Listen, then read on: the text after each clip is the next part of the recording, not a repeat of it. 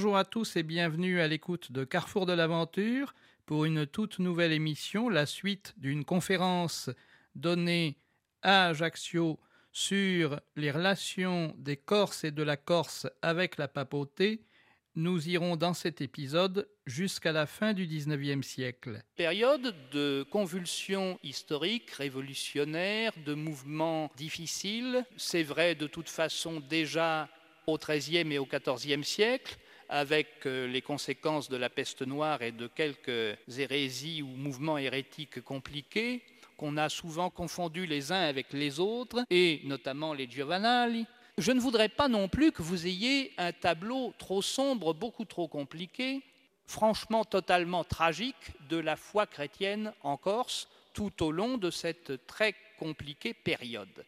Car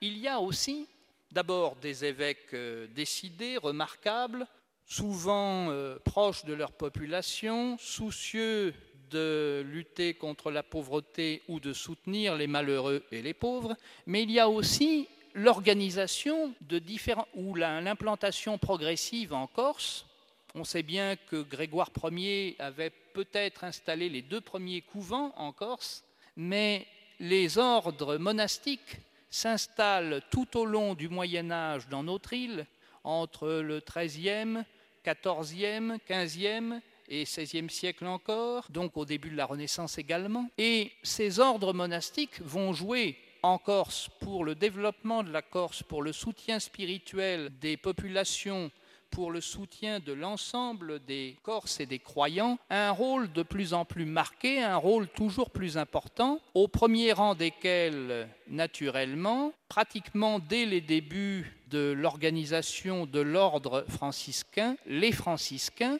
alors peut-être pas d'ailleurs, contrairement à ce que l'on a beaucoup dit, laissé penser euh, à partir de 1215, euh, peut-être pas directement Saint François lui-même, même si les premiers couvents en Corse portent sans doute son taux personnel, mais son immédiat successeur, c'est-à-dire Giovanni Parenti, qui est mort vers 1250, qui serait venu longuement en Corse, lui, et qui, en prime, soit il serait mort, soit serait mort en Corse, soit en Sardaigne. Il est enterré, ou il a été enterré en tout cas, à Monterras ou en Sardaigne, mais il est potentiellement mort en Corse, puisqu'il était devenu le successeur de Saint François jusqu'en 1232, et il est revenu en Corse ensuite, fondé euh, différents couvents. Donc il est difficile de dater la véritable installation des premiers couvents franciscains dans notre île. Vous savez qu'ils tiendront énergiquement jusqu'aux conséquences de la Révolution française, et ensuite que certains d'entre eux se réinstalleront, subiront au XIXe siècle la série de lois contre les congrégations en 1880, se réinstalleront encore pour certains plus tard. Donc on ne peut pas dire qu'il y ait eu de coupure définitive entre la Corse et l'élan franciscain depuis les premières installations de couvents. On peut même dire que les franciscains ont tellement imprégné la pensée spirituelle du peuple corse qui a quand même un chiffre à donner. Entre les premiers temps du XIIIe siècle et 1558 ou 60 ou le début des années 1580, il y a eu sur l'ensemble des diocèses de la Corse 32 évêques qui étaient franciscains.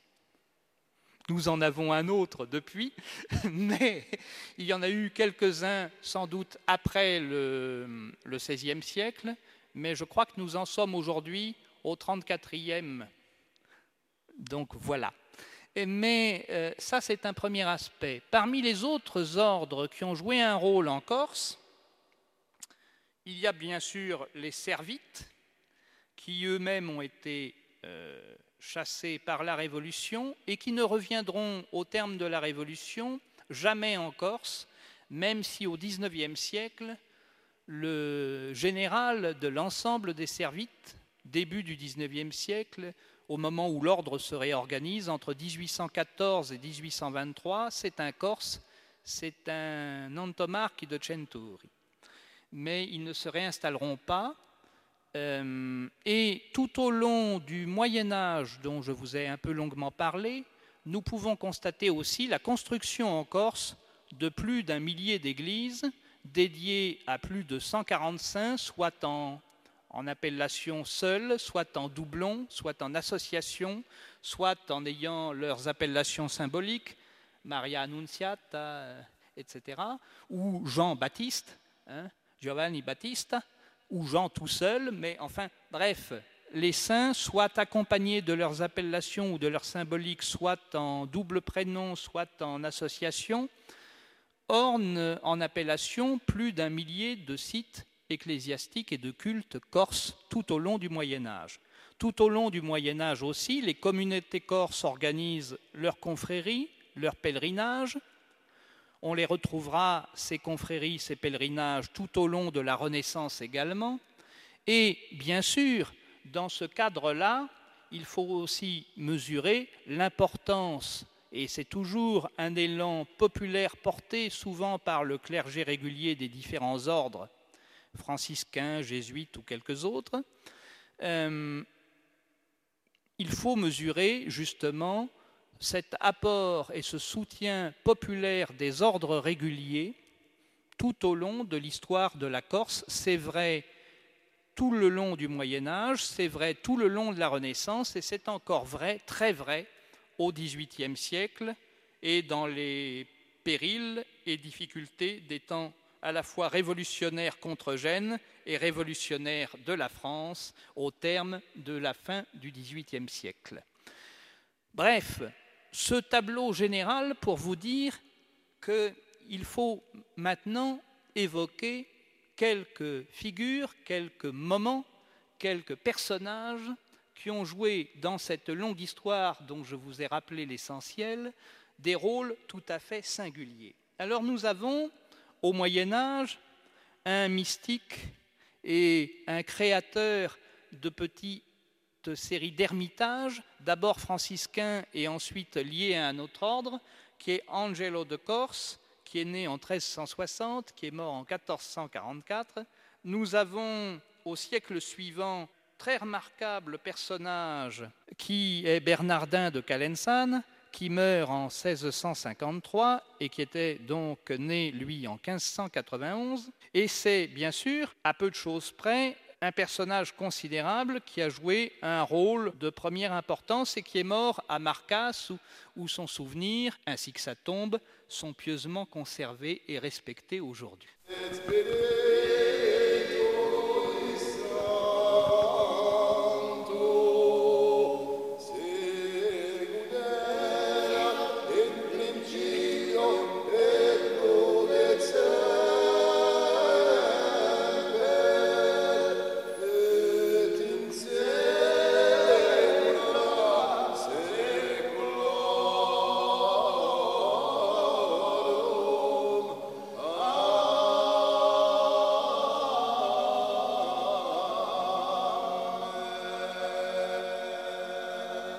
Nous avons aussi des personnalités que Gênes a quelquefois contactées quand la situation devenait trop difficile, et notamment dans les derniers temps, c'est-à-dire dans une mission politique et spirituelle en 1744, le personnage tout à fait remarquable de Léonard de Port-Maurice, dont le rapport sera poliment écarté par les autorités génoises, il faut bien le dire, mais qui a fait tout ce qu'il a pu pour ramener la paix et la concorde dans les différentes régions de Corse qu'il a visitées longuement et dans les différents villages où il a séjourné. Nous avons bien sûr, un peu plus tôt, au XVIe siècle, un personnage tout à fait considérable qui n'est pas corse de naissance, mais qui a été un évêque remarquable et un corse d'adoption véritable, qui est Alexandre Sauli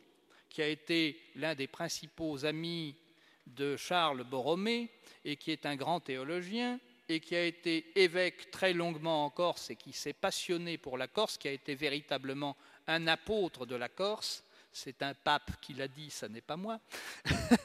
et, et, Alexandre Soli est mort évêque de Pavie en 1592, après avoir passé avant cela plus de 20 années dans son diocèse de Corse, à s'y dévouer corps et âme. Dans les générations précédentes, nous avons des membres de, encore que pour le deuxième d'entre eux, c'est dans la même période qu'Alexandre Soli à peu près, nous avons deux membres de la longue lignée génoise des Giustiniani, et l'un d'entre eux mérite d'être rappelé parce qu'il est un Corse d'adoption et il a été un prélat important en Corse, mais il est aussi l'un des premiers à avoir donné une véritable description de la situation de la Corse dans des textes historiques et euh, dans des textes écrits très importants. Il a aussi été un intellectuel de très grand mérite et notamment au service de François Ier. C'est Agostino Giustiniani qui est mort en 1536. Il est mort noyé en revenant vers la Corse. Il était né vers 1470. Euh, un peu plus de deux générations après, un autre Giustiniani, celui à qui nous devons l'achèvement de cette cathédrale, Giulio Giustiniani, qui lui est mort en 1616 et qui a été un évêque tout à fait remarquable et très important aussi, qui était né en 1543. Dans ce tournant des, 17, des 16e, 17e siècles et entre le 17e et le 18e siècle, il faut aussi considérer celui qui est officiellement notre seul saint né en Corse et qui a été le dernier d'ailleurs à être canonisé en 1930, je veux bien sûr évoquer Blaise de Zignori, c'est-à-dire Théophile de Corté, qui a été un personnage très important, bien qu'il n'ait pas fait l'essentiel de sa carrière ecclésiastique ou de son parcours ecclésiastique plutôt en Corse. Vous savez qu'il a été un évangélisateur, un missionnaire de force et un théologien très important, mais il a passé peu de temps en Corse, à part dans sa jeunesse et dans sa première formation. Il n'a passé que quelques années entre 1530 et 1534, pardon, entre 1730 et 1734, et il est mort en 1740. Et il n'est pas resté très longtemps en Corse, mais il a eu une influence suffisante pour marquer un personnage tout à fait touchant qui, lui, est mort 40 ans plus tard, en 1782. Je veux évoquer, bien sûr, le Beato Ludovico, c'est-à-dire euh, le fameux père Luigi, tout à fait remarquable, qui a été un beau mystique et un fervent et un homme de haute spiritualité et qui a dû une partie de son impulsion de jeune chrétien au fait d'avoir rencontré à Zouani, son village, le futur Saint Théophile. Alors, il faut vous dire que les personnages, les ordres religieux dont je vous ai parlé, un peu au décousu comme cela, eh bien, ce sont des gens et des personnalités qui ont marqué aussi par leur importance l'ensemble des prélats romains et euh, bien sûr les papes de leur temps. Euh, pour Alexandre Sauli, c'est évident, pour euh, Théophile de Corté, ça l'est tout autant. Ça l'est aussi pour un personnage un peu plus méconnu, mais qui est tout de même devenu le général de l'ensemble des frères mineurs franciscains et qui était à Rome et d'origine calvaise, c'est-à-dire Giovanni Mattei, qui a créé à Rome le premier mont de piété en 1539. On peut aussi, je vous en ai déjà dit un mot, trois siècles après, entre 1814 et 1823, évoquer donc un général des Servites, c'est-à-dire le père Antomar, qui, qui lui était originaire du Cap Corse. Bien sûr, il faut aussi vous dire que euh, les Corses ont été utiles à la papauté, non seulement en ayant parmi eux une foule de moines, de prêtres, d'évêques ou de membres d'ordres religieux très charitables, très émouvants, très spirituellement élevés, qui ont donné dans certains ordres pas mal de bienheureux ou de personnages considérés morts en odeur de sainteté tout au long de la présence des ordres monastiques de manière très large en Corse, mais il y a aussi un autre rôle que la papauté a reconnu aux Corses, c'est le rôle de sa défense. Et ce rôle de défense commence sans doute très tôt. Bien sûr, on nous parle souvent de la garde pontificale dans sa dernière forme que l'on connaît, c'est celle du XVIIe siècle. Mais il y a probablement des soldats corses au service de la papauté bien avant. Il y en a vraisemblablement dès justement l'élévation de l'église de San Chrysogone, c'est-à-dire vers 1445, c'est-à-dire dans les dernières tentatives faites par la papauté pour contrôler directement la situation en Corse sous Eugène IV. Mais bien sûr, j'ai lâché une appellation, la garde corse, la garde pontificale corse. Alors il faut en dire un assez long mot. Et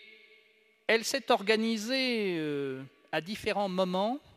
et vous savez que les Corses n'ont jamais rechigné à, par la force des choses, aller offrir leurs services et leurs talents militaires à, différents princes ou différentes puissances de l'Italie, à différentes puissances de l'Europe, la France aussi, aussi bien pour Henri II que pour François Ier son père. Mais pour les papes et pour la papauté, ça se précise assez vite euh, entre le XVIe et le XVIIe siècle. D'abord par euh, le fait qu'en 1528, par exemple, un certain nombre des soldats de San Piero Corso, qui étaient du côté des Français autour de Rome,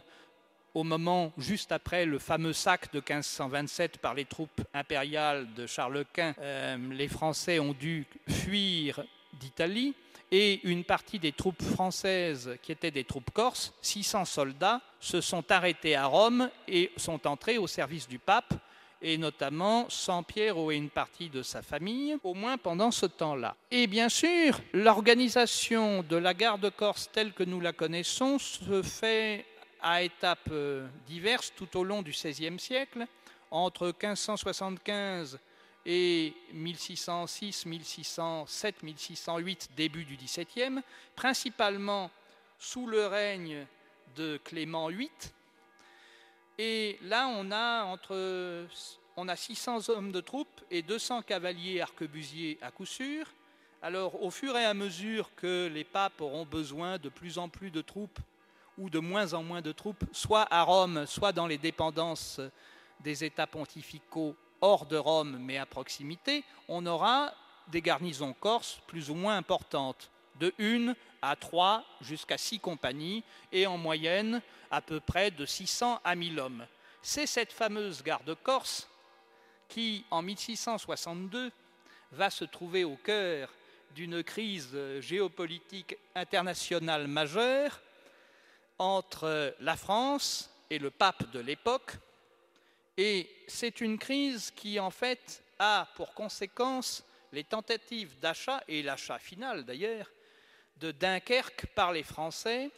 Dunkerque, ancienne possession espagnole tombée aux mains des Anglais, négociée par Louis XIV. Le fait était quelque peu secret, seulement des soldats corses qui servaient à Dunkerque ou autour de Dunkerque et d'autres étaient au courant.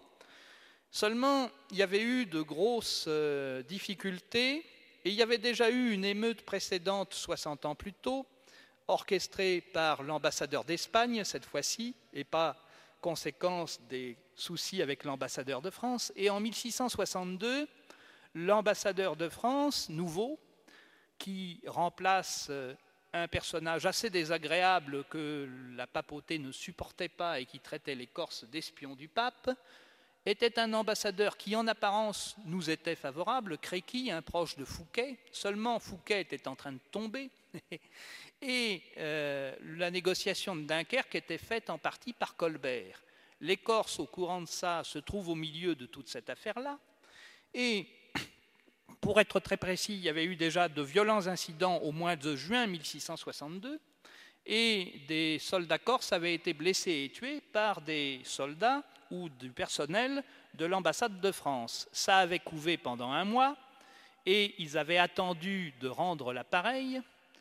et ils ont rendu l'appareil. Au mois d'août 1662, en deux moments d'une même journée, le début de la journée puis la soirée, un double drame. Ça se termine par euh, la mort aux portes de l'ambassade de France et d'un carrosse d'un jeune page de 20 ans, français, Berthaud, assassiné vraisemblablement par Andrea Crovero et euh, par euh, d'autres soldats. Cet Andrea Crovero, il faut en parler un peu. C'est le quatrième aïeul direct de Laetitia Ramolino. Et il a vraisemblablement réussi à regagner la Corse après, il fait partie des quelques échappés. Il était aussi embarqué dans cette affaire-là avec un Pozzo di Borgo, fils d'un des colonels des compagnies corses de la garde, l'autre colonel étant un Savelli. Et ce jeune Pozzo di Borgo échappe aussi, lui aussi, aux sanctions parce qu'ils sont sept ou huit à peu près à regagner la Corse et ils s'en tirent. Bon. Les autres euh, ne passent pas au travers, sont arrêtés, euh, torturés, pendus pour certains. Ça, c'est les autorités pontificales qui font le ménage, mais ça ne suffit pas. Louis XIV proteste, bien sûr, et il obtient la suppression de la garde corse par le traité de Pise en 1664. Ça traînera encore un peu. Il y aura une pyramide noire d'infamie faite à Rome sur ordre du roi de France et imposée au pape, laquelle pyramide sera enlevée quatre ans plus tard. Et on nous dit, entre-temps, il n'y aura plus de soldats corses dans les États du pape. Alors c'est vrai, pour une partie d'entre eux, ils ne serviront plus le pape, ils iront servir Venise. Ça n'était d'ailleurs pas la première fois, puisque Venise faisait des levées en Corse depuis 1573 à peu près, mais l'essentiel des troupes de la garde pontificale servira donc essentiellement Venise. Cela dit, en 1708, alors que Louis XIV est encore vivant,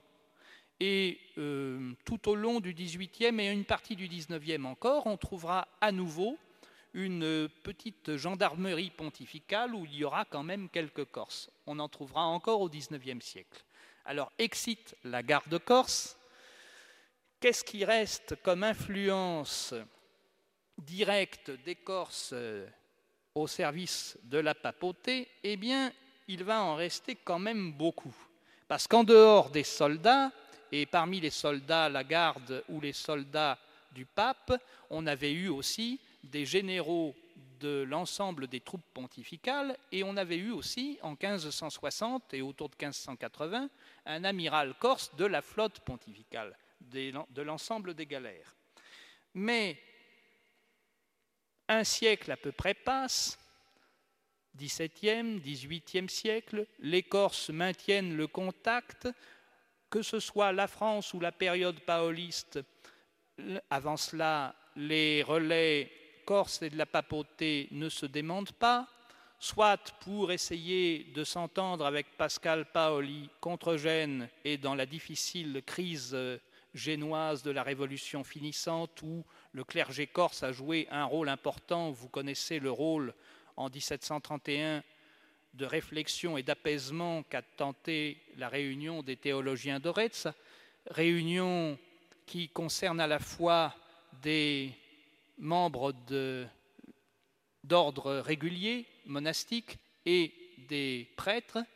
des théologiens qui sont pour beaucoup d'entre eux des franciscains, mais marqués par la pensée de saint Thomas d'Aquin, donc des dominicains aussi. Et nous en arrivons à la dernière phase de mon exposé, qui a hélas dû écourter quelques réflexions, mais l'autre aspect du rôle constant des Corses au sein de la papauté a été maintenu tout au long du XVIIIe siècle, tout au long du XIXe siècle, malgré les révolutions françaises et d'autres aspects, parce que finalement, nous avons eu un rôle avec des prélats extrêmement importants, des prêtres, des théologiens toujours. Certains, au XIXe siècle, ont eu un éclat tout à fait particulier parce que une bonne partie du XIXe siècle est le siècle des cardinaux corses. Et nous en avons cinq, bien sûr. Alors, on va évoquer rapidement le cardinal Fesch, on va signaler qui est cardinal en 1803. 50 ans plus tard, c'est le redoutable et redouté cardinal Domenico Savelli, qui a été ministre intransigeant du Vatican, ou en tout cas de la papauté en tant que ministre de la police, des finances et de l'intérieur, il cane corso, comme on l'appelait, qui était issu d'une très vieille famille très liée au Vatican aussi, qui était lui natif de Speloncato, qui lui ferme les yeux le futur cardinal Ziliard, qui lui sera cardinal en 1879, mais qui est avant tout un théologien, un grand enseignant, un spécialiste de saint Thomas d'Aquin et l'un des pères aussi de l'ensemble des réflexions sur le monde ouvrier et notamment de Rerum Novarum euh, sous Léon XIII, et, et qui est aussi non seulement un grand théologien, mais l'un des grands rénovateurs du courant thomiste de la pensée donc de saint Thomas d'Aquin en France, et il est mort euh, cardinal, il l'était depuis 1879, il meurt prématurément en 1893, à 60 ans, il était né à Bonifacio, mais il est bel et bien, n'en déplaise à mes amis bonifaciens, originaire familialement de Ziliard. Par ailleurs, nous avons aussi, c'est le dernier, ou à peu près le dernier, puisque euh, nous avons aussi un cardinal Bonaparte sous le Second Empire, qui est cardinal relativement tard en 1868 et qui meurt en 1895. C'est un descendant de Lucien Bonaparte. Et nous avons encore un cardinal diplomate tout à fait intéressant, Michel Vial et Prel, qui lui meurt en 1861. C'est l'un des frères du fameux poète Salvatore Vial, mais c'est surtout le neveu et le frère de médecins corses au service de la papauté de longtemps, c'est-à-dire un oncle, Thomas Prell, qui a été le médecin personnel de Pissette, et son frère, Benedetto Viale, lui, a été le médecin personnel de Pie C'est une longue lignée, les Viales, qui ont été vraiment au service de la papauté sous bien des formes. Et puis, on peut encore signaler le médecin et bibliophile et collectionneur, créateur d'un legs qui a favorisé les artistes et les jeunes étudiants corses, qui est Joseph Cisco, qui lui a été le chirurgien de Pissette et qui est surtout le pionnier qui a réussi les premières opérations de ligature cardiaque de l'aorte à Rome dans les années 1820, ce qui n'est tout de même pas rien. Donc, on peut résumer la situation avec aussi un cardinal d'adoption qui a été longtemps le vicaire général, qui a joué un rôle très important dans l'institution du séminaire et dans l'installation d'un certain nombre de, choses éminentes pour notre diocèse et sa vie religieuse, c'était le cardinal Guibert qui considérait les Corses comme ses compatriotes adoptés. Il a été archevêque de Paris, il est mort en 1886 et il a donc été fait cardinal en 1873. C'est au terme de ce long 19e siècle que j'arrive, mais il fallait aussi signaler que nous avons eu dans ce long 19e siècle des évêques aussi entreprenants que ceux qui avaient tant fait pour évangéliser la Corse au XVIe siècle turbulent, et je veux évoquer naturellement à la fois Monseigneur Casanet Lidistria et naturellement Monseigneur de la Foate, qui ont joué un rôle considérable entre 1834 et 1899. Je vous remercie de votre attention. Vous retrouverez Carrefour de l'aventure la semaine prochaine. Belle écoute à tous avec la suite de nos programmes.